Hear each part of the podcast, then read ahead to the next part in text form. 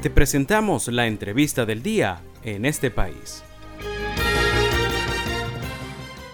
Y pues eh, recientemente se produjo la elección de nuevas autoridades para la Universidad Central de Venezuela. Y sobre este tema vamos a estar conversando el día de hoy. A esta hora tenemos el gusto de tener en la línea telefónica a David Gómez Gamboa. Él es abogado y periodista, además es profesor de la Universidad del Zulia y director de Aula Abierta. Buenas tardes, David. Bienvenido en este país. Valentín y Andrés honrado de poder conversar sobre este tema tan importante para el país y para la democracia. Así es, David, muchas gracias por atendernos a, esta hora de la tarde y pues eh, desde Aula Abierta, ¿qué balance pueden hacer de estas recientes elecciones en la Universidad Central de Venezuela y además eh, qué precedente marca para el camino que puedan tomar otras casas de estudio también a nivel nacional? Sí, sin duda alguna, después de aproximadamente 15 años eh, que la principal universidad pública del país haya ido a un proceso electoral para elegir autoridades y en general cargos de gobierno y cogobierno, más de casi 300 cargos, 293 cargos, eh, sin duda alguna eh, representa un hito para la universidad venezolana, sobre todo porque la universidad venezolana enfrenta prácticamente dos décadas de una política de Estado dirigida desde el gobierno nacional para tratar de asfixiarla presupuestariamente,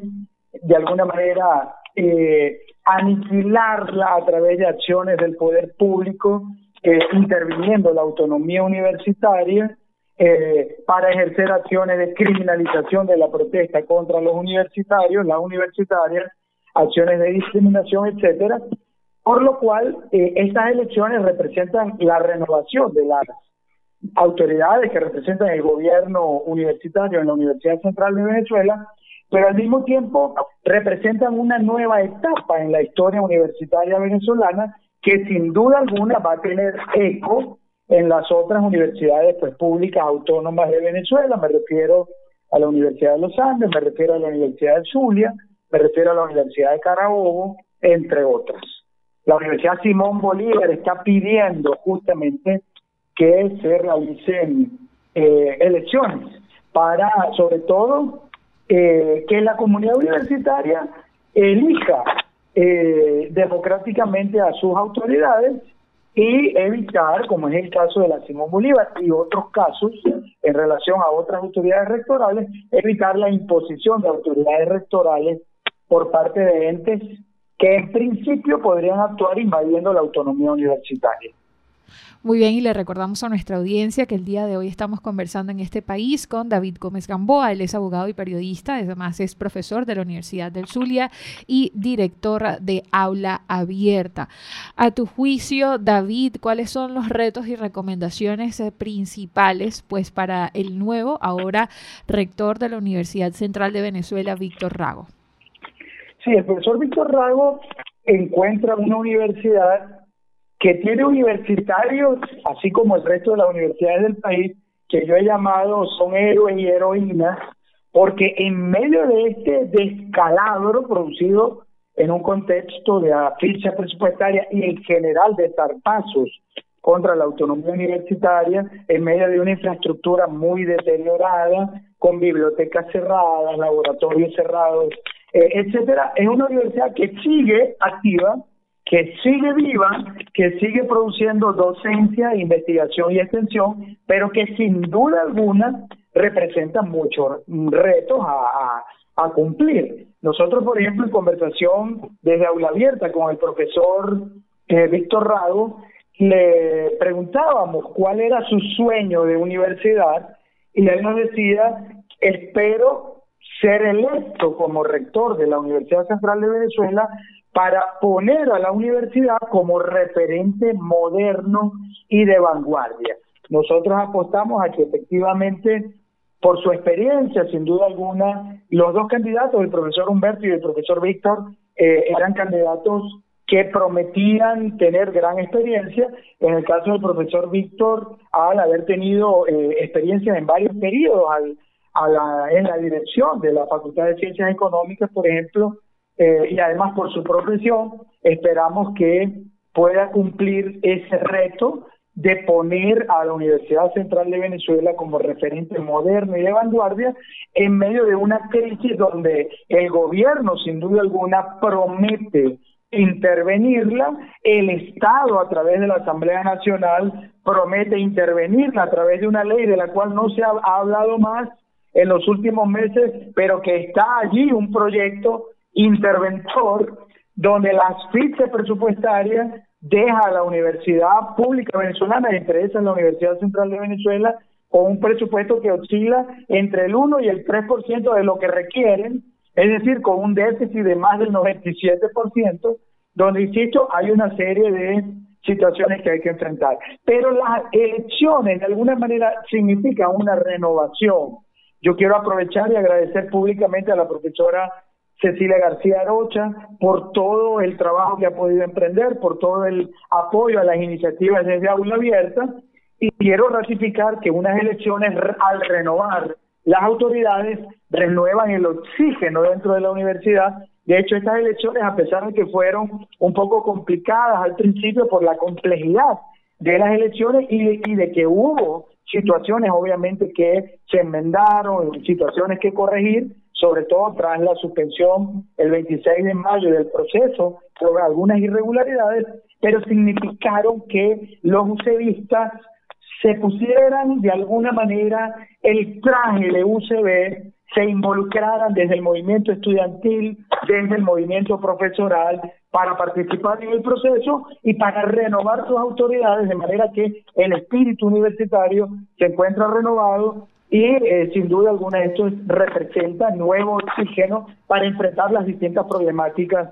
que presenta, que padece la Universidad Central de Venezuela y la Universidad Venezolana. David, a tu juicio, ya nos queda poco tiempo antes de cerrar esta entrevista, pero a tu juicio, ¿cuál es esa hoja de ruta que deberían seguir las demás, las demás casas de estudio venezolanas, universidades venezolanas, para poder llegar a estos espacios de consenso y poder llamar a elecciones por nuevas autoridades? Mira, la primera tarea en esa hoja de ruta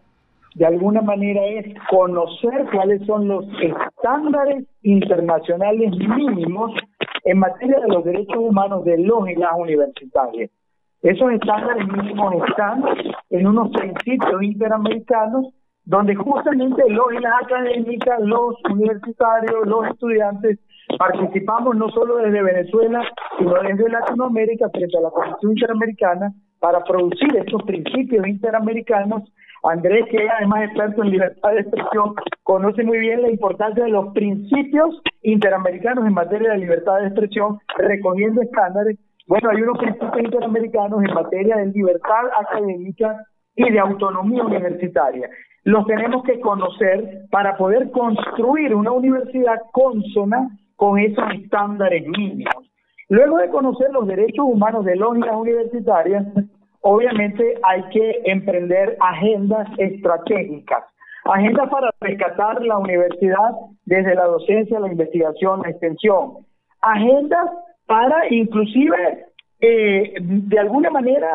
eh, repeler acciones intervencionistas que puedan venir de un gobierno que desarrolle una política de Estado absolutamente interventora. Aquello de lo de la Venezuela de ella, en medio de la destrucción de la universidad que se ha buscado por el gobierno nacional, fíjate lo contradictorio, se promete retocarla con migajitas, no, obviamente hay que hacer una agenda estratégica para la reconstrucción de la universidad, lo cual parte del tema presupuestario de la universidad. Una universidad con el 1% de lo que requiere para funcionar, teniendo más del 97% de déficit, obviamente no puede arreglar infraestructura, no puede eh, pagar eh, salarios de los profesores, que en el caso, yo soy profesor universitario, tú le decías, mi sueldo mensual es aproximadamente 9 dólares al mes,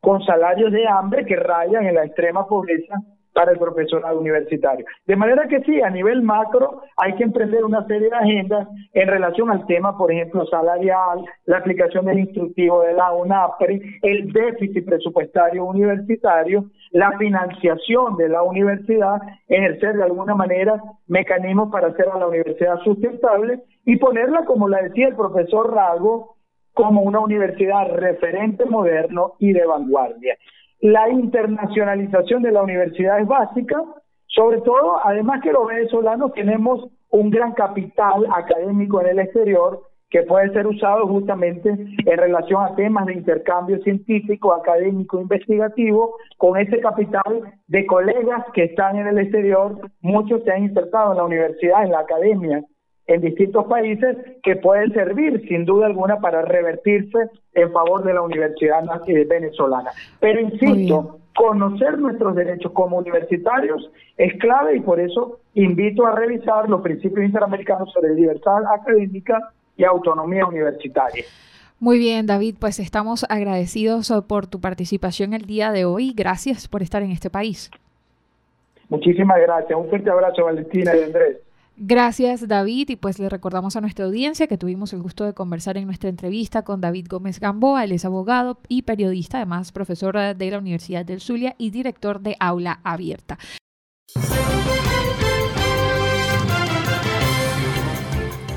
Esto fue la entrevista del día en este país. Para conocer más el programa, síguenos en nuestras cuentas en redes sociales. Estamos en Twitter e Instagram como arroba en este país radio y visita nuestra página web www.enestepais.info.